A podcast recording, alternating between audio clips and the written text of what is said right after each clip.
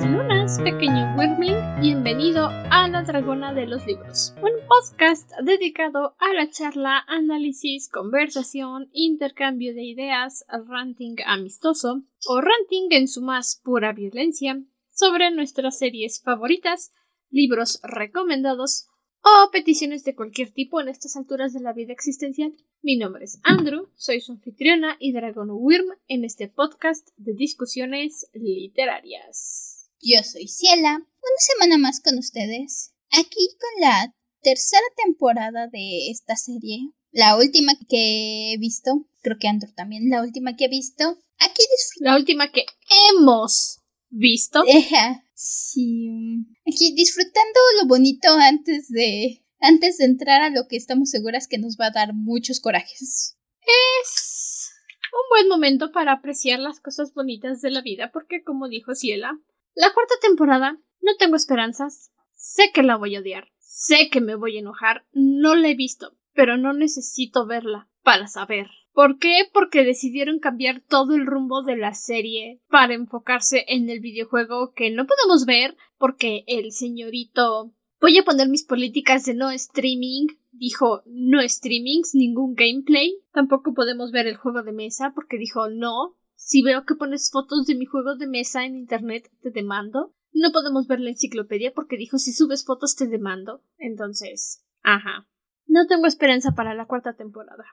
Ah, sí. No sé mucho de la cuarta. Ya llegaremos a eso la siguiente semana. Vi un par de spoilers en internet cuando salió, un par de cosas aquí y allí que dije, ok, ya veremos qué pasa. Pero volviéndolo a ver, la verdad es que lo pensé cuando vi la temporada y cuando nos hicieron esperar tanto tiempo entre la tercera y la cuarta. Sí, o sea, sí te dejan hilos pendientes de la historia, pero si hubieran cancelado El Príncipe de los Dragones después de la tercera temporada, probablemente no me hubiera enojado tanto. O sea, si hubiera hecho berrinche porque hubiera querido saber qué pasa después, pero al mismo tiempo no es una mala nota para cerrar la serie porque cerramos un arco importante. Entonces, si la cuarta sale tan decepcionante como parece, no me va a molestar.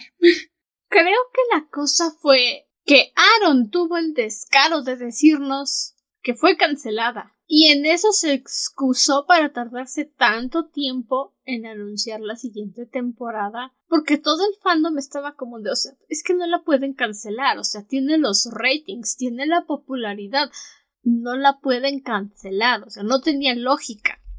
Y sí me acuerdo que estuvo eso rondando un rato en el fandom de que, ay, el príncipe de los dragones cancelada y todos como de, pero ¿por qué? It makes no sense. Pero, en fin, salió la cuarta temporada y lejos de los tres, cuatro spoilers que vi referentes a... pues a la ship principal y a los personajes que tanto queremos, nadie ha vuelto a mencionar esa temporada. Nadie, solo la página de Instagram y de Twitter y de Facebook del Príncipe de los Dragones porque pobrecito media manager para eso le pagan. Sí, probablemente sí. Ya la próxima semana podremos dar un comentario más informado. Probablemente sea uno de esos episodios donde nos la pasamos haciendo ranting furioso a la mitad del episodio y la otra mitad simplemente es destacando todas las cosas que echaron a perder. Pero ya veremos. De momento tenemos todavía tiempos bonitos con la tercera temporada. Lo primero que voy a decir que echaron a perder en la cuarta, y obviamente no he visto, pero sé que echaron a perder su salto de tiempo su salto de dos años porque, uy, es que, ¿cómo te íbamos a contar eso? Ajá, eso fue lo primero que echaron a perder. Pero, ok, mientras, volvemos con la tercera temporada. La segunda temporada la terminamos con Callum, Ezran y Rayla separándose. No lo abarcamos por completo en el episodio porque íbamos con el tiempo justo. Ezran decidió volver a Catolis para ser el rey, porque es un niño responsable, es un niño que sabe que su gente lo necesita. Y Calum y Reyla se fueron a Seidia por el camino secreto por el que llegó Reyla, obviamente, para regresar a Sim con su mamá. Uno simplemente entra caminando a Seidia, pero sí. One does not simply walk into Seidia. Actually, yes.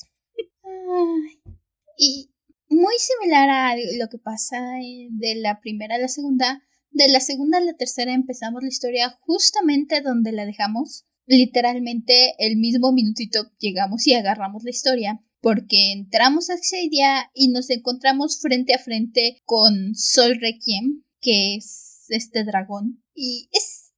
No, no es Requiem, es Requiem. Regem, perdón. Sol Regem. Son Regem. Sol Regem. Es latín. Regem. Eso. Es interesante porque iniciamos la, la tercera temporada y tenemos este pequeño flashback de cuando este mago oscuro, que fue el primero en descubrir este tipo de magia o que le dijeron este tipo de magia, le dicen, deja tu magia y vete de Xadia. Podemos ver este encuentro. Es un poquito de historia que ya nos habían adelantado, pero no habíamos visto directamente. Y también es muy curioso el hecho de que Son Regem sea este dragón que está cuidando el borde entre Seidia y las tierras humanas.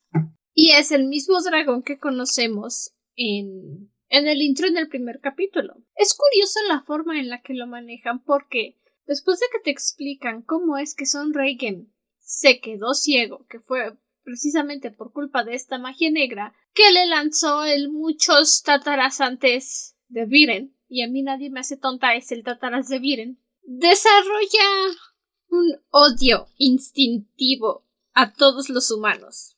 Es como de huele humano, es malo, no, que no pase. Y después de que Reyla logra convencerlo de que deje pasar a Calum porque tienen que llevar el dragoncito y Calum es bueno y la cosa, Sonre que me está como de hueles a podrido. No, no, ¿ves? ¿Ves? Todos los humanos son igualitos. Todos son iguales. No, magia negra. Lo sabía. Mal momento para haber hecho magia negra por primera vez hace dos días, Y decide que con o sin príncipe de los dragones los va a chamuscar. Porque primero les dice que no pueden pasar. Y entonces Callum le dice a Rayla, no, está bien, pasa tú, mete al dragón, yo me regreso, voy a ver cómo está Ezran. Y ahí me dices cómo fue la cosa algún día, si te vuelvo a ver. Y, y lo que les dice Sol Reyem es, no, no te vas a regresar, aquí te voy a calcinar en este instante porque los humanos apestan y tú apestas. Entonces, sí, ya es un, un instintivo, que es cuando Reyla se pone en plan defensivo, pero Calum hace magia negra una sola vez y les echa a perder la entrada a Xadia. De nuevo, es Son Regem, no Son Regem, es latín. Soy. Regem. Su nombre es Son Regem. Más respeto para el dragón, ¿ok? Tiene más edad que tú. Tienes que respetar a tus mayores. Ok, ok, Eso intento, se me traban los nombres. Ya después de tres años de podcast tendrías que ser mejor en eso. Eh, no. bueno, Rayla y Callum se las ingenian para burlar los sentidos de Son Regem porque pues es un dragón ciego, depende fuertemente del olfato, y para sorpresa de absolutamente nadie, empiezan a desarrollar más la relación entre Calum y Rayla, dándote esos fuertes hints de oye, al final estos dos van a ser una parejita, y es como de sí, ya sabía. Se nota, tienes un personaje femenino viajando con un chico de su edad y un niño de nueve. Obviamente no le ibas a emparejar con el niño de nueve ni con el soldado real que intentó matarte. Es como. Sí, ya sabía. Me debería de ser la sorprendida. Pero es lindo. Es lindo. Es bastante lindo. Tienen el beneficio también de que no es como que en el. O sea, tú como espectador sabes porque es la pareja más lógica pero al mismo tiempo no es como que te recalquen en la serie desde el primer momento en la primera temporada que van a ser pareja. No es como que se vean por primera vez y se emboben tres segundos antes de estar peleando o, o cosas por el estilo. E, estas marcas obvias, sino que dejan que su relación se desarrolle de una forma natural. Los ves pasar de, enemigos a aliados, a amigos, amigos cercanos, al punto que cuando se quedan solitos en esta temporada es bastante lógico que empiecen a acercarse y no se siente que te lo están atragantando, que te lo están forzando, sino que simplemente dices, pues sí, A eso iban, es obvio. Pues sí, también es bastante agradable porque todavía conservan esta esencia de es que tú estás, pero si bien tonto, pero tonto de veras. Porque esa es la esencia natural de Calum, es Soka, reencarnado en un universo donde los dragones son occidentales y no orientales. Y puede hacer magia. Finalmente, Soka no es un no maestro en este universo. La verdad es que Callum logra un montón esta temporada y eso que básicamente tiene dos hechizos. Le dan un tercero y un cuarto ahí al final de la temporada, pero tiene como dos hechizos en sí y de todos modos se las arregla bastante bien. Hace más cosas que Harry Potter, él solo conoce Expelliarmus. Callum al menos conoce dos. Cuatro. Y sabes, los aprendió él solito, es autodidacta. Los otros dos se los enseñan hasta el final casi de la temporada. Es autodidacta. Sí. También otro punto que pasa en esto, no estoy segura si es en el primer o en el segundo capítulo, pero habíamos estado viendo muy poquito después de la primera temporada, vemos un poquitito en la segunda temporada sobre la tía Amaya, su pelea en la brecha. Más o menos nos habían dado un par de vistazos aquí y allá Vemos un ataque, una pelea por aquí, una pelea por allá, Amaya peleando con su futura novia. Y ya aquí en la tercera temporada llegamos al punto donde al principio de la temporada tenemos una pelea más seria, donde Amaya termina por tirar la brecha porque sabe que no la pueden defender porque manda a pedir ayuda de más tropas y como es justo cuando estaba Viren haciendo sus relajos no llega ninguna ayuda, pero se queda del lado equivocado de la brecha y la capturan los elfos del sol, que me encanta el diseño de los elfos del sol y este, sobre todo los poderes, me encantan los poderes de los elfos del, del sol, esta forma en que se le pone la piel de lava de sus armas que están en fuego ya medio habíamos visto una daga, pero ver las espadas completas de los elfos del sol, muy buen diseño, muy, muy buenas peleas y le dan oportunidad a Damaya de brillar. Las espadas Sí, todas las forjan así, pues porque tienen que pelear con el poder del sol como los guerreros del sol, pero solo son unos pocos elfos del sol que nacen con piel de lava. No es como los elfos de la luna que todos al parecer lo pueden hacer. Los elfos del sol son limitados los que nacen con ese poder y precisamente por eso Janai, la comandante de los elfos del sol,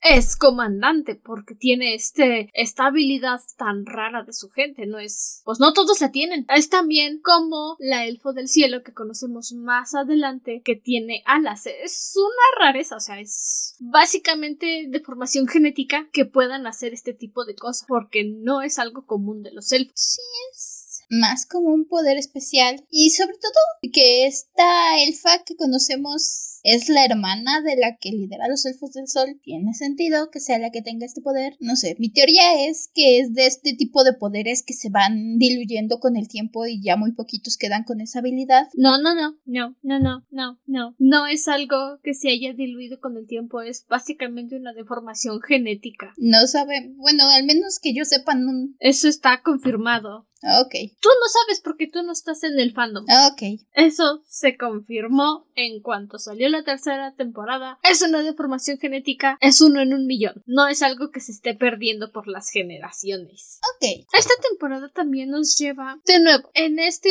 va y viene con todos los personajes. Y es aquí donde realmente podemos apreciar el desarrollo que ha tenido Sore. Sí, ya habíamos comentado que al final de la segunda temporada dijo sí, está bien prefiero quedarme inválido porque así ya no voy a poder hacer nada malo. Y cuando le cuenta a Claudia en esta temporada que Viren lo mandó con la misión de matar a los príncipes, Claudia no le cree y dice no, o sea, es que tú escuchaste mal de nuevo. Y Soren está como de, mm, bueno, me voy a acostumbrar a mi vida en prisión porque me lo merezco. Y cuando los llevan a hablar con Viren, porque obviamente piden hablar con su papá, es tan fácil para Viren manipular a Claudia y Claudia es tan manipulable sí, obviamente. Y Soren está como de, nah, ah, no, ya sé que no soy el chico más listo de la habitación, pero no voy a dejar que me casleites de esa forma. Yo sé lo que me dijiste, yo sé lo que querías que hiciera, y no lo voy a hacer. Y aplausos para mi bebé Soren. Esta temporada Soren definitivamente brilla. Y si Claudia y Soren regresan, para esto Viren ya está en prisión, Erran ya tomó la corona, que el episodio donde Erran toma la corona es un constante entre que Erran tiene que tener tener su primer día como rey y tiene un día muy difícil porque se está acostumbrando. Y al mismo tiempo te cortan a Callum y a, y a Reyla jugando en Xadia y conociendo todo lo bonito de Xadia. Y no sé, eso aprieta un poco mi corazón. Pero bueno. Esran. La corona es una carga pesada. Mm, ese es el arco de Esran esta temporada. Esran lidiando con la corona. Y sí, Claudia y Soren regresan y es parte de estas decisiones, primeras decisiones que tiene que tomar Esran como rey, porque lo primero que le dicen es que son los hijos de Viren, deben de ser sus conspiradores, tienen que irse a prisión luego luego y Esran está como de este, pero pero no han hecho nada, pero ellos dicen, pero ok, déjenme pensarlo por favor. Es lindo porque en este momento Claudia está intentando llegar a Esran mediante manipulación emocional y Soren está como de no, llévenme, espósenme pero déjenme mi armadura porque se me ve fabulosa, por favor, es todo lo que tengo. Y Ezran obviamente no tiene toda la versión de la historia, pero Soren intenta decirle no, no, no, tú eres el rey, haz lo correcto. No te dejes influenciar porque nos conoces, haz lo correcto. Y Soren ya está muy resignado, pero es también justamente eso. Una cosa que vemos muy claro entre las interacciones de Soren y Claudia con Viren es que son muy diferentes las interacciones de ambos con su padre. Y entonces tiene sentido que Soren conozca un poco más este lado de Viren, mientras que para Claudia sigue siendo su papá, sigue siendo el, el que busca lo mejor, el hombre. Lo dije en la primera temporada, Viren es bueno poniendo la cara que quiere poner.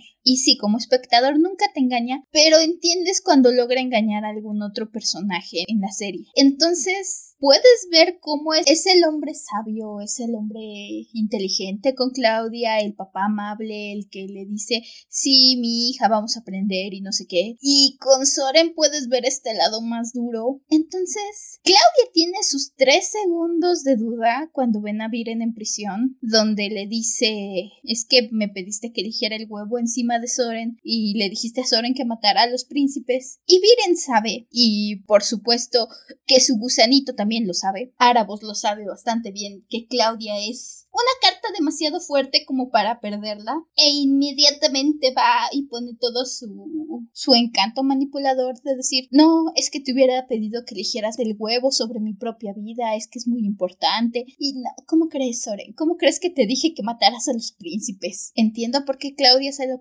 compra y al mismo tiempo me encanta que Soren dice está bien, sé que no soy la persona más inteligente, pero de verdad me crees tan tonto, ni yo soy tan tonto. Es ese momento en el que Soren dice me quieres ver la cara de estúpida. Porque sí la tengo, pero no para ti.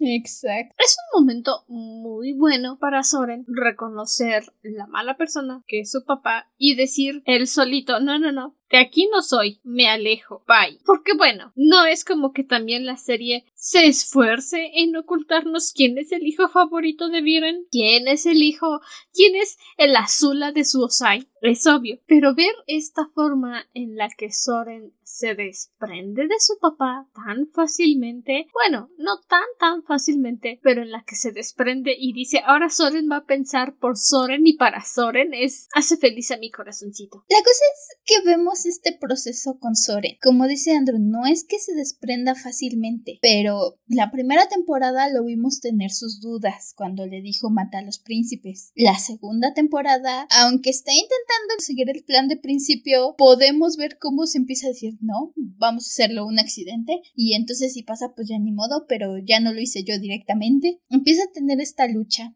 como dice Andrew, queda paralítico, tiene tiempo y dice, bueno, al menos así ya no tengo que hacer lo que dice mi papá. Y en este temporada empieza por decir, mm, no me parece, no, no es cierto, yo sé que yo, yo sé lo que tú dijiste. En segundo lugar, tiene este momento más adelante de ayudar por detrás de la espalda de Viren. No renuncia a Viren completamente, pero empieza a ayudar por atrás al punto en que cuando llegamos casi a la mitad de la temporada, o ya por el final casi, como dos terceras partes más o menos, es cuando completamente tiene el valor y el momento de decir, no, esto ya no me gusta, yo me voy de aquí. Calum, ¿dónde estabas?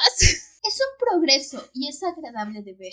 Es muy bonito de ver todo este crecimiento en Soren, porque además es Soren el que termina dándole a Callum el valor que le hace falta de hacer las cosas. Porque sí, Soren le ha hecho bullying a Callum toda su vida, todo el tiempo, y cuando le dice es que estaba celoso de ti, porque tú no conoces a tu papá y tu padrastro es el rey, y tu padrastro te amó como si fueras su hijo de sangre, y a mí mi papá ni la hora del día me da, ni un abrazo, ni un beso de buenas noches, nada. Entonces, pues burlarme de ti, hacerte quedar en ridículo y no enseñarte cómo pelear debidamente era mi forma, pues, de descargarme. Y se disculpa y me está como de, ah, o sea que ahora somos amiguitos.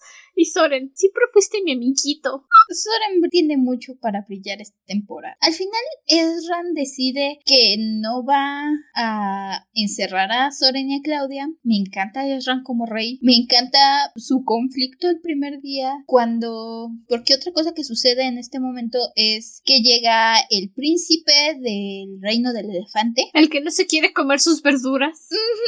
Diría Soren, el príncipe de Noodledan, Noodlondia, creo que le dice Soren. Nurlun. Nurlun, ajá. Y primera nota que los paralelismos de esta serie. Llega, pide, empieza a decirle a Erran que atacaron al rey, que está herido, que tiene peligro de muerte y que cuando van a atacar Seidia. Y Erran le dice no, no vamos a atacar. Y lo primero que, que hace es ponerse en el mismo plan que Viren. ¿Dónde puedo hablar con un adulto? Voy, tú no eres un adulto, se te nota la hormona adolescente, pero Erran es tres veces más maduro que tú, pero ok.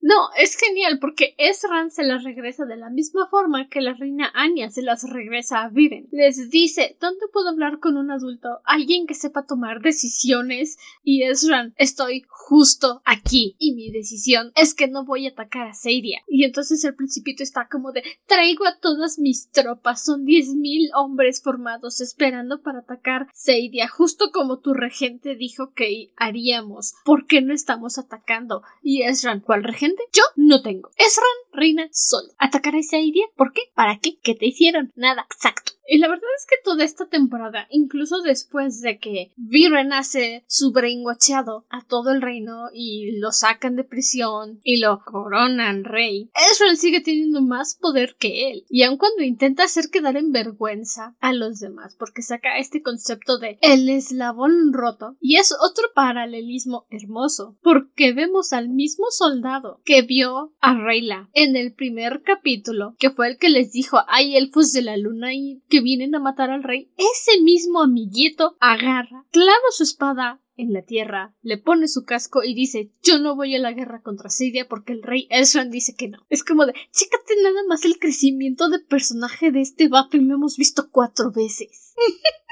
oh, sí. Es, es, una serie de pequeños detalles, de, de personajes. Si algo tiene de Dragon Prince es que sus personajes secundarios, aun cuando a los que vemos bien poquito, tienen una personalidad y una chispa. Ahí tenemos al veterinario en la primera temporada que vimos como dos capítulos y de todos modos fue un gran personaje. Es un veterinario, esos nunca son malos. Sí. Tenemos a Eva y a Ellis que también son geniales, aunque las vemos muy poquito tiempo. Y por supuesto tenemos a este, a este soldado que fue al que Reyla salvó al panadero también. La primera vez que vemos al panadero en la primera temporada, lo conocemos un poco gruñón y la verdad no lo culpo porque llega Ezran, le roba sus tartas de jalea y se va junto con Day. Y la volvemos a ver, me derrite el corazón en esta temporada porque Ezran todavía está lidiando con su primer día como rey. Todavía no se acepta poner la corona. Y entonces va otra vez por su pasadizo secreto y le toca porque ya mandó a arreglar la ventila por donde se metía Ezran. Y lo primero que hace es volver a romperla y decirle, yo no la voy a arreglar, puede venir siempre que quiera. ¿Quiere unas tartas de jalea? Porque ahora es el rey. Pero eso también es lindo, porque en lugar de decirle, ya no puedes robarme mis tartas de jalea, en la mañana va y se planta enfrente de su cuarto y le dice tartas de jalea para el rey. Y Ezra está como de, puedo comer las que quiera, las que tú quieras. Y Ezra, ¡Ah! y ve a los guardias, ¿quieren una? Son gratis. Y entonces está este otro guardia, divino adorable, el dictador, que dice Esran, quiero una tarta de jalea. Y el guardia, el rey Raki desea una tarta de jalea. Y le dice Esran, no tienes que repetir todo lo que digo. El rey Raki que no repitas todo lo que dice. Sí, lo siento, me di cuenta muy tarde. Sí. Son adorables. A mí no me engañan, estos dos tuvieron un buen día viendo a, a Ezra dar sus primeros pininos como rey. Comieron tartas de jalea temprano en la mañana. Y todavía, es pequeño detalle, pero se para en la mañana, va a salir de su puerta. Y entonces tienen cruzadas sus lanzas, levantan las lanzas y Ezra empieza a jugar. Se hace para atrás y la cierran, se hace para adelante y la abren. Y a mí no me engañan, los dos le estaban pasando genial con Ezra. Claro que sí. Y sí, al final llega el principito, amenaza a Catolis con guerra si es que no, le, no les ayudan en la guerra contra Xeidia. Y entonces er, dejan a Erran en esta posición difícil, donde él no quiere ir a la guerra, pero al mismo tiempo están amenazando muchas vidas y algo que Erran lo primero que dice, porque están haciendo planes de batalla, o Peli le dice no te preocupes, tenemos un gran ejército, podemos hacerlo, y Erran dice sí, pero ¿cuántas vidas van a costar? Esos son padres son madres, tienen hijos, tienen familia. Y si consideras que Erran se acaba de enterar que su papá murió para él, ay, lo Erran. Además, esa forma de pensar de Esron, de decir, ok, sí, el principito de Newlandia está aquí diciendo que va a atacar Catolis si no lo dejamos pasar, pues tampoco se trata de crear enemigos con los reinos aliados, pero entonces, ¿qué procede? ¿Qué se hace en estas situaciones? Y se toma su tiempo para pensarlo, lo cual nunca pasa en ningún programa de televisión con reyes, simplemente dicen, sí, sí, sí, sí, sí, lo mismo que los demás vamos a atacar. Y luego Ezran intenta convencer al principito de que no hay motivos para una guerra con Seiria, contándole del huevo de Asimonias, de que eclosionó y de que Calum, el segundo príncipe de Catolis, lo está llevando a Seiria con un elfo y todos están como de aguanta, ¿eso estaban haciendo cuando no estaban aquí? ¿Qué pasaba? Como que los príncipes no fueron secuestrados. Y le dice al principito, ves, no hay motivos para una guerra. Y el principito todavía como de, pero yo quiero ir a una guerra. Le voy a dar ligera, pequeña y chiquitita valor de duda al principito en que acaban de atacar a su papá y tiene 19 años, así que sí, pura angustia adolescente y deseo de venganza, lo entiendo. Pero es un mínimo en contra del plan en el que se pone. Al final, este, creo que ni siquiera, no sé si tiene nombre, pero este sujeto traidor va y le dice al principito de Viren y entonces luego va y habla con Erran y le dice, pues es que si no quieres tomar la decisión hay otra cosa que puedes hacer y es cuando convencen a Erran de que deje la corona, que se la a Viren y Erran ve todas las vidas que tendrían que tomarse en la guerra y decide decir, bueno, ya que va y deja Bait con el panadero y dice ahí voy. Y hasta en eso muestra muchísimo más valor y más madurez que el principito y viven juntos, la verdad. La cosa es que obligan a Esran a abdicar el trono para que Viren pueda ser el rey, pero nunca nos muestran. Nunca vemos a Esran abdicando nada. Y obviamente eso se lo agarran para la cuarta temporada para decir, ay, es que como nunca abdica, parece puede volver a ser el rey. ¡De! Patraña. Pero entonces Viren llega y pone sus maquinaciones virenescas en las que dice sí, nos vamos a ir a guerra, todos van a morir, pero como el rey Ezran pidió en su breve reinado, los que no quieran pelear, no peleen, no pasa nada, no hay deshonra, vuelvan a sus casas, pero tendrán que usar este parche que dice soy un cobarde, para demostrarle a todos que no quisieron pelear por su reino. Y sí, fue una gran cantidad de personas, de soldados los que dijeron pues no, yo no voy a pelear a esta guerra. Es algo que me encanta porque después se la voltean a Viren y lo que era un símbolo de volverlos, de, de avergonzarlos y humillarlos y marcarlos como indignos, lo toman como insignia y dicen, no, ahora esta es nuestra insignia para mostrar que estamos en contra de Viren, which, beautiful. Inventaron la anarquía. Viren lo primero que hace es mandar a arrestar a Ezran. Viren se pone en el trono aun cuando Peli hace su mejor intento de decir, no tenemos reglas, solo un huérfano puede tomar la corona, no te puedes solo nombrar rey Y Viren básicamente voltea y le dice quién me va a detener. Which true. Corvus también anda por ahí, le dice a Peli, es nuestro momento de pelarnos, vámonos de aquí. Vámonos porque si no ya no va a haber oportunidad de salvar nuestras vidas. Y es este momento donde hablábamos que Soren toma esta decisión de ayudar por las espaldas de Viren porque va a salvar a Erran, va a sacarlo de la cárcel, le ayuda a Corvus y a Peli a huir de Catolis.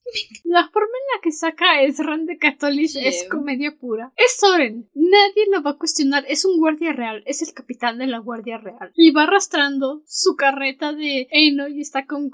Sí, solo soy yo arrastrando mi nada sospechosa carreta de Eno para los caballos. Porque soy guardia. Tengo que alimentar caballos. No hay nada sospechoso en esto. Solo voy a llevar esto a los establos. Ajá, sí, nada está mal aquí. Yo digo, porque va pasando y dos guardias le dicen, este, General Soren, su heno que le llevan los caballos está brillando. Es especial, ok. Y Soren, son caballos especiales. Merecen la mejor calidad de Catoli. Y están como de, ¿le puede dar un poco a mis caballos? No simplemente lo dejan pasar. Y honestamente, no es un modelo muy distintivo, es el modelo de todos los guardias de Catolis, que no son el chico al que perdonó Reyla o Soren, pero Marco. Marco, que no son Marco o Soren, es el mismo modelo de los guardias, pero quiero... Es barato. Quiero creer que esos dos son parte de los que renunciaron cuando Viren les dio la oportunidad de irse, que son de los que tomaron la insignia de los desertores, porque estoy muy segura que dijeron, ajá, este lleva al menos al sapo del, del rey Erran. Sí, déjalo pasar. Sí.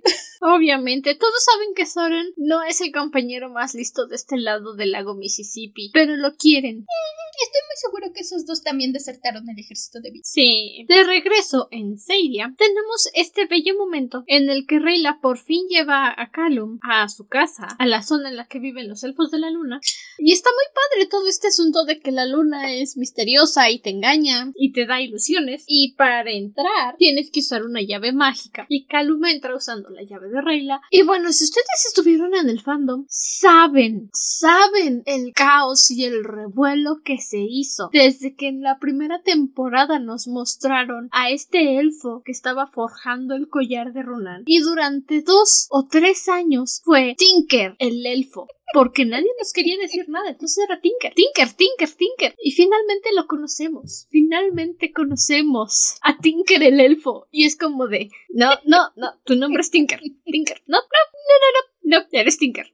Y es el tercer papá de Reyla, porque Reyla fue adoptada por Ronan y su esposo, Tinker. Tinker. Su nombre es Tinker. Por tres años lo llamamos Tinker. Creo que no hubiera dado para un nombre muy épico y por eso no se lo quedaron, pero entiendo al fandom poniéndole el nombre y diciendo ese es su nombre. Lo siento, ¿cuál era tu nombre original? Ahora eres Tinker. Es que es un elfo artesano, es Tinker. Riley está muy emocionada de regresar a su casa y él está muy emocionada de enseñarle a Calum, mira, te voy a llevar a mi panadería favorita y te voy a presentar a mi papá adoptivo y vas a conocer mi casa y vas a conocer todo. Y todo para descubrir en cuanto entra que es un fantasma, así le llaman, está desterrada, porque creyeron que les dio la espalda y se echó a correr. Y entiendo la lógica de que la vieron sobrevivir y dijeron esta los abandonó y se fue, sobre todo porque todas tienen unas florecitas que les indican el destino de los asesinos y cuando mueren se hunden. Y como la, la florecita de Rey es la única que no se hundió, saben que es la única que sobrevivió. O no y esas cosas. Pero no lo sé, sigo sintiendo que fue. Riley es básicamente una niña comparada con los demás. Y enojarse con ella porque fue la única que sobrevivió y desterrarla, sobre todo cuando no tienen contexto de exactamente qué pasó, solamente vieron que ella sobrevivió y pudo haber 20.000 motivos por el que Riley sobrevivió, como, em, no sé, regresar al príncipe de los dragones a su casa. Eso ellos no lo saben. Y pero... Y además tiene la mala fama de sus papás, que también creen que abandonaron la guardia del dragón, la guardia de trueno, cuando llegó Viren a robarse el huevo. Entonces, realmente van a una misión de matar a los herederos al rey y al heredero de Catolis. Es una misión peligrosa. Y si solo uno de los que fueron unidos para esta misión sobrevive, yo también diría, ah, traidora, échese de aquí. ¿Por qué? Porque no tengo el contexto. Pero si todos murieron y uno no, Y aparte no volvió para decir qué pasó. I mean, volvió, se tardó en volver, pero volvió. Y Eso ellos no lo saben, no tienen el contexto. Insisto, si Rayla hubiera sido de la edad de los otros asesinos, tal vez. Pero el hecho de que Rayla, ok, no es precisamente una niña como es Ram, pero tampoco es precisamente un adulto. O sea, tiene el equivalente. ¿Y tú qué sabes de estándares de elfo?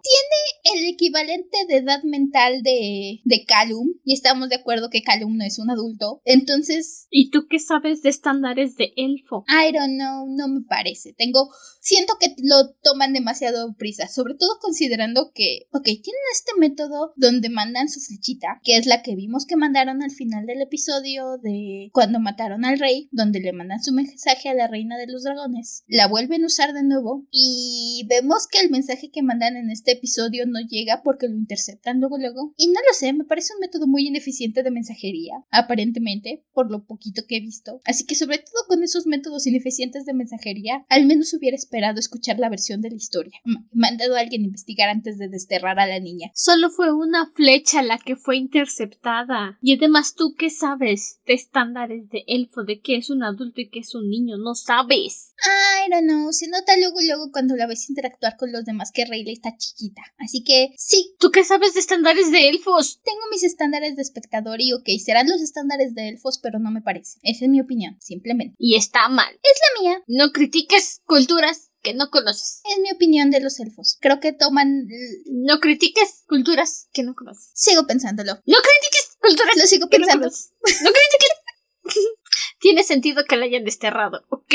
Eh, se me hace demasiado duro. Son asesinos, son asesinos, son asesinos. No todo. El grupo que manda a Rayla son asesinos. También sabemos Por que hay- eso También son son asesinos. guardias, también son guerreros y Tinker hace cositas, así que no todos son asesinos. El que haya... Los que mandaron son assassins y si un assassin no regresa es porque traicionó a los demás. Sí regresó. Lógica, ellos no lo saben. Ni le dieron tiempo de regresar, simplemente vieron que sobrevivió y la desterraron. Pues La sí, pudieron haber no capturado y ellos no sabían. Exactamente, no lo saben. No se, de- no se tomaron la molestia de investigar o de al menos esperarse, no sé, más de dos semanas. Cosas así. Tienen un pueblo que proteger, ¿ok? Sí, porque desterrar a la, a la elfo chiquita del grupo seguramente va a proteger el lugar. Claro, ¿tú qué vas a saber? Tú no respetas la cultura que no conoces. Ay, no, no. Sigo sintiendo que lo hacen demasiado deprisa y tengo opiniones sobre eso. Ok, lo hacen. No claro que sí. Culturas que no conoces. Me sigue sin parecer. No critiques. Pero ok. No critiques, ¿tú qué sabes? Lo que Rayla me enseñó. Ni eres elfo ni vives en Seidia, ¿tú qué sabes? Pero bueno, conocemos a Tinker. El papá de Rayla les dice cómo llegar a la cueva de la reina de los dragones para llevarle al pequeño a Simondi, así que con suerte despierte de su letargo de depresión por perder a su huevo y a su dragón en tan poco tiempo. Make sense. Me da la vibra de que los dragones de trueno son monógamos y solo se aparean una vez en la vida. Entonces, pobrecita reina perdió a su compañero y a su huevo. Tiene sentido que haya dicho, pues voy a hacer la desvivisión. Y es en este viaje en el que conocen a Nyx, la elfo del cielo que tiene alas, y les dice, sí, yo los puedo llevar por el desierto de medianoche. Claro, miren, tengo aquí mi camello de 6 metros. Uf, bueno, tal vez es de 12 metros, pero uf. Yo diría que 12 se ve bastante grande. Con este bebé podemos atravesar el desierto de medianoche sin problemas. Y Rayla dice, no. Y Dice, ¿camello gigante? Nix, por supuesto, no planea nada bueno, porque la vemos que es la que intercepta este mensaje de que el príncipe de los dragones sigue vivo, y entonces su plan es robarse a Sim para entregarlo a ella y ver si le dan una recompensa. But al final convence a Rayla, les dice, te va a tomar dos semanas atravesar el desierto y crees que la reina de los dragones va a aguantar tanto? Y Rayla dice, oh, está bien, ya que... Pues sí. Y realmente se tardan dos días en atravesar el desierto de medianoche sin tener en cuenta el momento en el que Nyx suelta las monturas de Rayla y Calum para que se pierdan en el desierto y las muerda una serpiente roba almas y luego dejarlos abandonados. Es un viaje ameno, es un viaje tranquilo y obviamente es en este viaje en el que las confesiones se confiesan y sí, fangirle mucho cuando Rayla besa a Calum por primera vez y luego Calum está como de besé niña, besé niña en los labios. El, el pobrecito niño no puede furular lo que acaba de ocurrir. No, Calum. Primero va y está consolando a Rayla porque está muy triste porque está desterrada y le empieza a decir, es que eres muy valiente y eres muy inteligente y muy fuerte y muy ágil y eres perfecta y eres preciosa. Facts. Y Rayla lo besa y Callum vendrá en... ¡Ah! Y Rayla entonces así de, oh, no, espera, no, no vamos a decir que esto pasó. Y... Debo de decir, eso es muy ace de su parte, decir la verdad y que el halo esté como de, ¿estás coqueteando conmigo? No, solo estoy diciendo la verdad. Eso es muy ace de parte de Callum. Yeah. Si me lo preguntan a mí. Concuerdo. Y aparte de complete obliviousness to flirting, that's very ace. Yeah. Mm. Pero estábamos coqueteando. Al final. ¿Cómo que eso debe ser amigable? ujú, Y por supuesto, Nix ve que Callum y Rayla están entretenidos teniendo este momento personal, corazón a corazón. Y dice, ahora es cuando. Y se roba Sim. Y por supuesto, como el dragoncito no sabe usar sus poderes, le mete un electrochoque a lo Pikachu y ya no puede volar. Y ahora sí está en problemas porque le metieron un, un electrochoque, está en medio del desierto, rodeada, rodeada de serpientes robalmas y está como de, "Ah, chicos, ya sé que me quería robar la gloria, pero pueden ayudarme. Por favor. No quiero morir. Callum y Rayla corren detrás de ella en cuanto pueden, en cuanto se dan cuenta. Y sí, terminan sacando a Nix del apuro. Tenían que hacerlo. Pero es, es una buena escena de acción. Me encanta el hecho de que vemos estas serpientes de nuevo que nos mencionan en la primera temporada, porque es la que usa Viren, la serpiente de dos cabezas. Nada más que estas son serpientes de una cabeza. Me gusta que reusen este. O sea, que no simplemente estuvo ahí por conveniencia de la historia en el momento en que se necesitaba en la primera temporada. Se llama World Building. Yeah, it's a good And al final, Nix les ayuda a terminar de cruzar el desierto y les dice sí, perdón por robarme el dragón y perdón por haberlos engañado. Y este, este, ¿quieren que les siga ayudando? No, ok, ya me voy. Este, ¿quieren viaje gratis? Ahora sí de Davis. Se las debía. Es que resulta que tengo un compi allá arriba en la montaña que sabe llegar con la reina de los dragones, Oscar. Y, y les guardo un, un viaje para la próxima vez quieran hacer un tour por el desierto. ¿No? Ok. Y Reyla dice, no, sácate de aquí. Y Callum dice, uy, sí, me agrada, seamos amigos, Nix. Me agrada Nix. El diseño del personaje me encanta. Es un poco raro porque las alas le surgen como de la cintura. Eso no es algo que ve siempre. La espalda baja. pero ajá, como de la parte de la espalda baja. Raro, pero queda bien en el diseño y me encanta este look que tiene, así que ah, it's okay. She's cool. Bueno, no sé mucho de aviación humana, pero tiene sentido, porque en lugar de traer colgando la mitad del cuerpo, levantándolo por los hombros, lo tienes que balancear completamente. True. No me hagan caso, no sé nada de aviación, ni siquiera sé cómo funcionan los pájaros, solo sé que ponen huevos y escupen gusanos. Mm, sé que los huesos de los pájaros son como huecos, so Pero tiene sentido para mí. I don't know. Es interesante. Y mientras tanto, también Viren empieza su marcha hacia Xadia junto con el principito. Empiezan a intentar y Arabos le, el gusanito que le manda a Arabos le teje una cosa en el ojo que lo deja verlo. Ya entonces lo puede ver y escuchar. Qué bendición ver a árabos. Adoro los manerismos que tiene mientras habla con sí.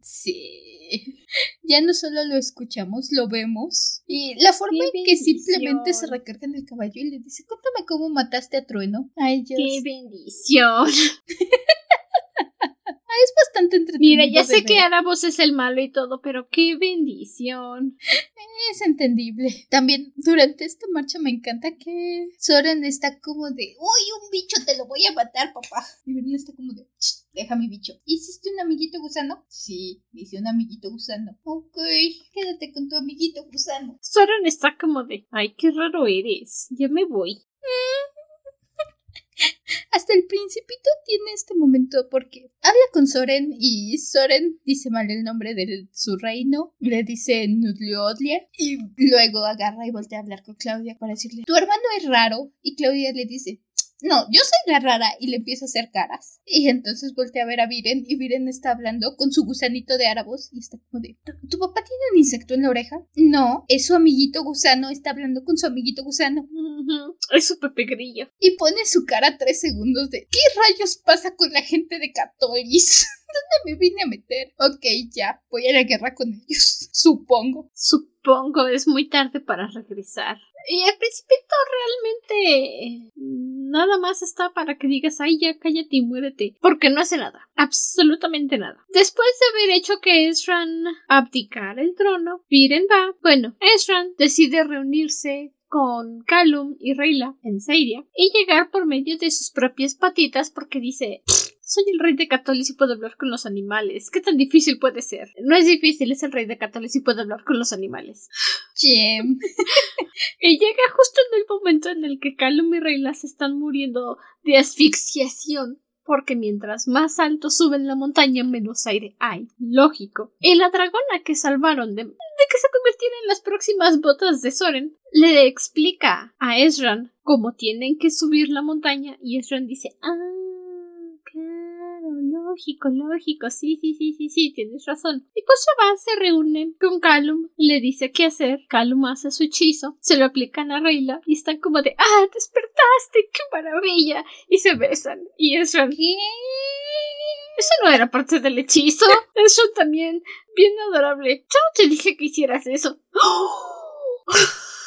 La verdad es que disfruto ver a Calum y Reyla juntos, pero, pero me gustan más como trío. Me, me gustan mucho los los arcos en los que van los personajes cada quien por su lado esta temporada. Pero la verdad es que es Ram, Calum y Reyla son un gran equipo juntos y verlos otra vez reunirse me encanta. Sí, llega justo a tiempo. Me encanta porque Calum y Reyla se tardaron tres temporadas en llegar aquí a la montaña. Y ok, sí, Fifi llevó a Ezra porque hace la promesa de llevarlo. Pero Ezra llega como en dos días volando en Fifi.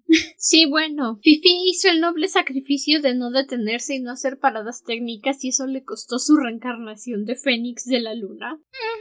Y aparte iban caminando.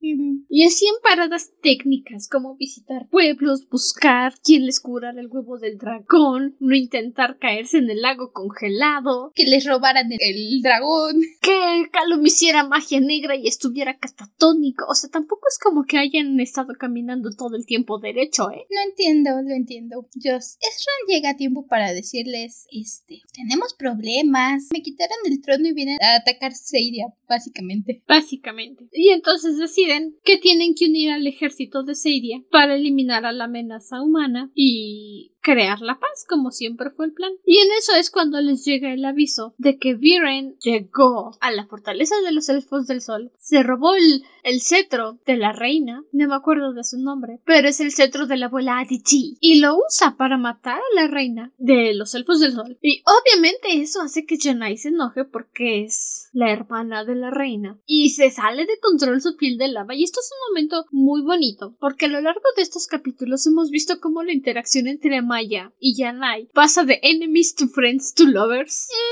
Así es como se tiene que hacer. Y en el instante en que Amaya sabe que Viren llegó a Seidia y pidió una audiencia con la reina, le dice a Yanai, no, no, no, no, no, no, no, no, no, no, no, no, no, no, no, sácalo, enciérralo, mátalo, métele una flecha por la cabeza, por el pecho, por la oreja. No, no, que no entre, no. Y cuando matan a la reina y Yanai está en su punto más vulnerable porque, pues sí, acaba de ver morir a su hermana, Amaya se lanza sobre ella y, y aún con la poquita armadura que tiene encima se está quemando con su piel, pero no la suelta, no la deja ir porque es mejor protegerla y que vayan a luchar después. Y es en ese momento en el que también Yanai está como de... Mm, ¿Por qué tenías que ser tan adorable, humana? Ya hay de un primer momento, porque cuando están peleando en la brecha al principio de la temporada, Amaya tira la brecha y entonces, peleando con Yanai, casi la tira a la lava y lo primero que hace es ayudarla a subir y después la capturan. Y entonces desde este momento Yanai tiene esta, este punto de, ah, es que esta es una guerrera honorable. Manda a llamar a un intérprete que le ayuda a comunicarse con Amaya. Someten a Amaya a esta prueba de ver cómo, cómo de revelar su verdadero ser con el cetro de los elfos. No eres pura de corazón. Mm, exacto. Amaya prueba que ella sí es pura de corazón y que el cetro no es como los cuernos de unicornio. Pero la, hermana de Yanai lo primero que le dice, oh, wow, una humana pura de corazón. Está bien, puedes quedarte tu mascota. Sí, la reina está como de, oh, wow, miren, un humano puro de corazón. Uh, ah, uh, sí, quédate con tu mascota, no me importa.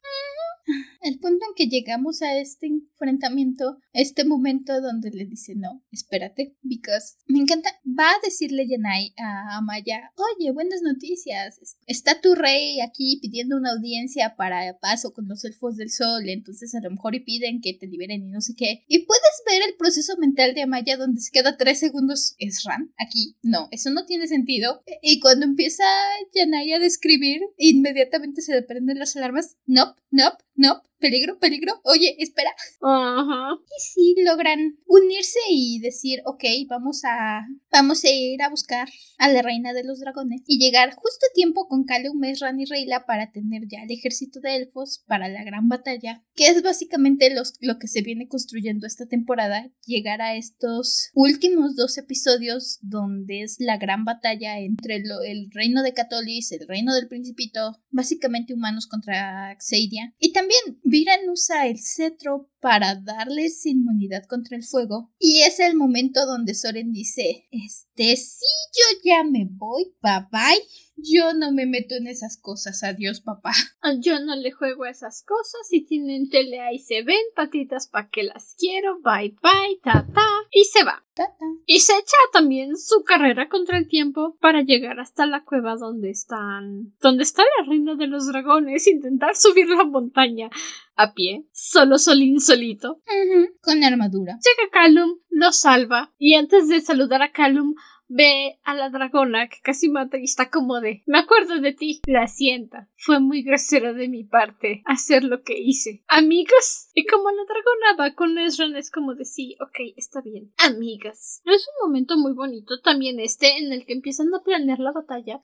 Porque Soren les dice, ya sé que no soy el chico más listo de la habitación y seguramente hay gente con mejores planes que el mío, pero hay que matar a mi papá porque es malo y he aprendido que a la gente mala no hay que dejarla vivir porque sigue siendo cosas malas. Y tendré que ser yo, porque no voy a dejar que nadie más se manche las manos con su sangre. Están decidiendo, porque hay un elfo del cielo aquí en la montaña. Y están intentando decidir, porque el elfo les dice, tomen al príncipe de los dragones y váyanse. Es la mejor opción. Y es Soren el que les dice, pues es que sí podemos irnos y eso nos va a ganar un tiempo, pero conozco a mi papá y no se va a detener. Va a seguir y va a seguir y va a seguir. Y esto no va a acabar en algún momento le vamos a tener que poner frente y yo digo que ahora es un buen momento. Dice, ahora tenemos elfos y dragones y el príncipe de Catolis que puede hacer magia. No hay un mejor momento. Calum tiene esta conversación con el elfo del cielo. ¿ah? Me encanta el momento porque va, lo conoce y entonces llega y le dice, oye, ¿me enseñas algún hechizo? Y lo primero que le dice el elfo del cielo, no, los humanos no pueden hacer magia, no sé qué. Y Calum inmediatamente pone cara, sí, sí, sí, ya hecho. Ahí está, mi magia, ya, me conecté con el arcano. ¿Me puedes enseñar algo, por favor?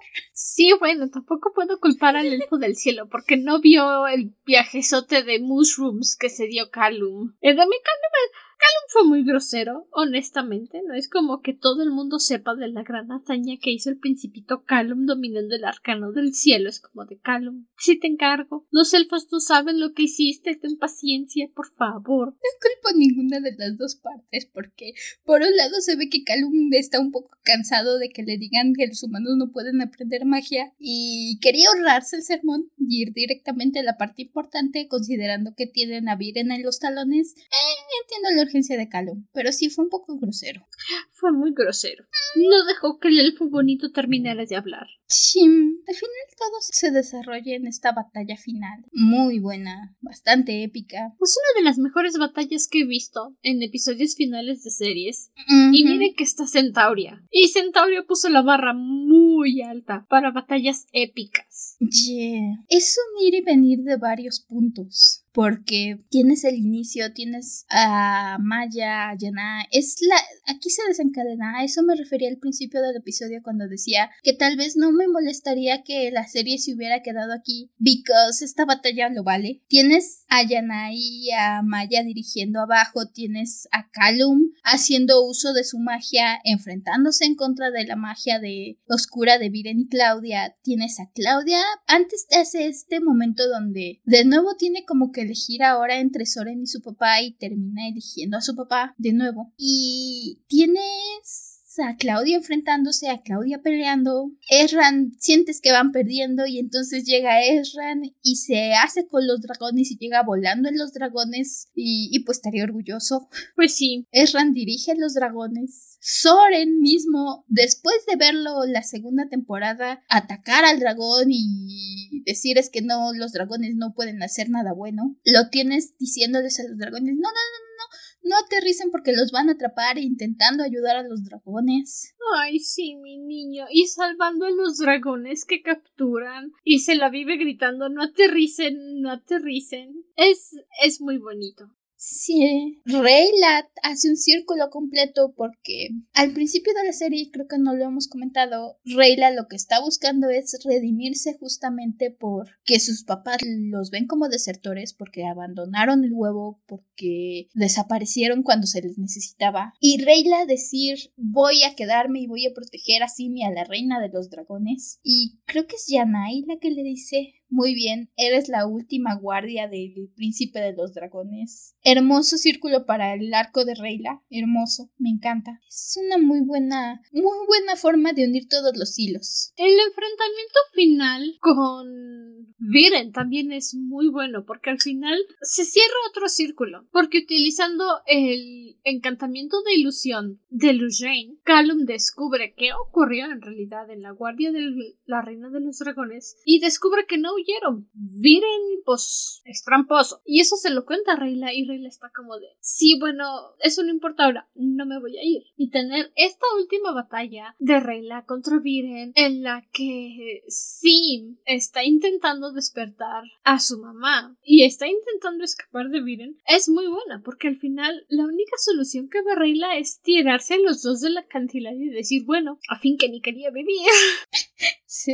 Y digo, es un sacrificio grande que aparte Calum llega apenas un ratito antes para evitar que Rey la salte. Y luego dice, bueno, aquí va el vuelo de prueba para su hechizo en el que convierte sus brazos en alas y se lanza. Y esto es gracioso porque obviamente cuando sale la temporada y Calum intenta el hechizo por primera vez, todos estaban como de, no, Calum, es que lo estás haciendo mal, tienes los brazos extendidos a los costados, el amiguito los tenía enfrente y la razón por la que te salió el hechizo ahora es estabas cayendo con los brazos al frente, estás bien tonto y no sé, honestamente no sé, pero es divertido. Le quita la atención al momento y, y entonces sufres menos. De decir, sí, Calum, es que estás tonto. Fíjate en la posición de los brazos, es hacia enfrente, no te posing. Por eso no te sale, Calum. Oh, yeah. También épica llegada de la reina Anya, porque, por supuesto, todo parece estar perdido y de repente llegan las flechas de la reina Anya a ayudar, junto con los desertores de Viren, junto con todos estos, que es cuando se la voltean y tan bonito, porque llega el ejército de la reina Anya y al mismo tiempo llegan Marco y los demás soldados que dijeron no vamos a ir a pelear de tu lado, a mostrar que no es que tuvieran miedo, sino que no les parecía lo que estaba haciendo Viren. Y vuelven esta marca de humillación en una marca de honor porque llegan con su estandarte enorme. Me encanta, épico. Es fabuloso porque las teorías del fandom es imagínate cómo llegaron todos estos al reino de la reina Anya. Y están como de hola, venimos de Catolis, Viren tomó el trono y nos echó y la reina Anya. ¿A dónde hay que ir? No, pero no, no, no, no. Quiero partirle la cara desde que se atrevió a deshonrar a mis madres. ¿A dónde hay que ir? A Seiria. No se diga más. También en las imágenes de los créditos se ve la reunión con Anya porque vemos al panadero, a Corvus, a Opeli y a... Marco. No, no, es la elfa de la luna que se queda... Ah, Lujane. Lurraine. Lurraine. Lujane. Lujane. Ay, de ver. El TDA de esta criatura. Ah, eso es Me cuesta el trabajo los nombres raros de repente, me tengo que acostumbrar a ellos y como no lo dicen tanto en esta temporada, pero bueno, los no son raros. Para mí sí. Los vemos llegar a los cuatro a... con la reina Anya en uno de los créditos finales y a la reina Anya como de... Mm, ok, déjame ir a organizar mi ejército. Ah, así que hay que hacer que Viren entre en razón, ¿eh? Ah, qué bueno que me lo mencionan. Tengo una riña pendiente con él. También aparentemente están peleando y aparentemente Viren acorrala a Ezran y lo va a matar. Y es cuando llega Soren y se pone en medio y le dice no, mi trabajo es defender al rey, al verdadero rey, y apuñala a Viren, que al final resulta no ser Viren, resulta ser una ilusión que está ilusión. Ajá, que está haciendo Claudia, mientras Viren va a enfrentarse con Rayleigh y a intentar chuparle la vida a Sim. Pero es un punto tan fuerte para Soren porque no es una victoria en sí. De hecho, en cuanto lo hace, se queda como de, oh, demonios, acabo de apuñalar a mi papá. Pero al mismo tiempo puedes ver esa certeza de decir, es que lo tenía que hacer. No me gusta. Esa paz mental de decir, ahora ya no le vas a hacer daño a nadie. Y no es precisamente una victoria para Soren en ese momento porque sí, o sea, sí puedes ver el, el dolor que le causa haber apuñalado a su papá, pero al mismo tiempo eh, la certeza de decir hice lo correcto es una mezcla de emociones que se refleja muy bien con Soren en ese instante. Es que esta serie, bueno, esta temporada fue el cierre. Realmente, pues todo el asunto de Árabos, todo esto de por qué está encerrado, qué carajos con el cubito de Árabos, lo iban a explicar de otra forma. Ya lo habían comentado. Y luego el señorito salió con que, ay, no, es que nos cancelaron la serie y ya no se pudo hacer nada de lo que queríamos. Hizo lo que se le dio la gana. Pero es que esta temporada cierra perfectamente cualquier aspecto de la serie que pudieras haber dicho, no, es que esto me dejó inconforme. Y si lo hubieran cancelado, hubieras dicho, no, está bien, me quedan las teorías de fans, me quedan los fan arts, me queda toda la información de Árabos que sí aparece en la serie pero está en otro idioma y que lo hizo el fulano este con la mera intención de juntar al fandom y hacer que todos se pusieran a pensar a ver qué pasó. Sí, incluso esta escena final porque terminamos con la reina de los dragones despertando, viendo así y diciendo algo así como humanos, elfos, todos reunidos regresando la ilusión y regresándome a mi bebé. Y es un final perfecto. Es, es un final perfecto para la historia que iniciamos. Pero no, tenían que sacar otro, tenían que seguir. La verdad es que el fulano lo hizo porque ya no tenía otras formas de gaslightear al fandom y decirles, no, es que estamos luchando por renovar el contrato de la serie, porque ya nadie le creía. Y pues bueno, ya solo nos queda esperar a ver qué jaladas nos salen en la cuarta temporada. Esperen quejas, esperen ranting, esperen gritos y por favor entreténganse con nuestro sufrimiento la próxima semana. Ah, ya. Ya veremos qué tan mal está la cosa la próxima semana. Porque me he rehusado a ver la cuarta temporada desde que salió. Idem. Ay, we'll see, we'll see. Ya veremos si, si será como las dos películas de entrenar a tu dragón. ¿Cuál tercera película no existe? Ya veremos si pasa lo mismo, probablemente. Lo más seguro. ¿Cuál cuarta temporada? Todo acaba en la temporada 3. Es como Voltron. ¿Cuál temporada 8? Solo son 7. En fin, eso es todo de nuestra parte esta semana. Muchas gracias por acompañarnos en otro episodio. Ya se nota el agotamiento emocional en nosotras. Ya casi vamos a acabar esta temporada. Ah, sí, ya. De verdad que ahora sí, agotamiento mental. Ya, esta temporada ha durado dos años, con muy breves descansos, descansos si acaso de una semana de vez en cuando, entonces sí, creo que sí ya se nota un poco, pero... Ya se nota que estamos agotadas. Y todavía nos quedan algunos episodios, así que aquí seguiremos trayéndoles nuestras opiniones en este fragmento que queda la era del dragón antes de tomarnos unas vacaciones. Voy a seguir el ejemplo de Gaby Senpai y tomarme unas vacaciones de un año. No hay actividad especial tampoco esta semana porque agotada. Ya mi cerebrito no está furulando como debería. Así que hasta entonces permanece cómodo y seguro dentro de tu cueva. Nosotros nos volvemos a en el siguiente episodio. Hasta la próxima luna. Bye. En serio, ya aprendemos la lección. No confíen en los consejeros reales. Tengan cuidado con los magos oscuros. Y sobre todo no le hagan caso al gusanito que te susurran el oído. Mucho menos dejes que te hagan cosas raras en el logo. No va a acabar bien. Bueno, si el gusanito raro tiene la voz un poquito parecida a la de los I don't care. I don't give a fuck. Alright, bye bye. Bye.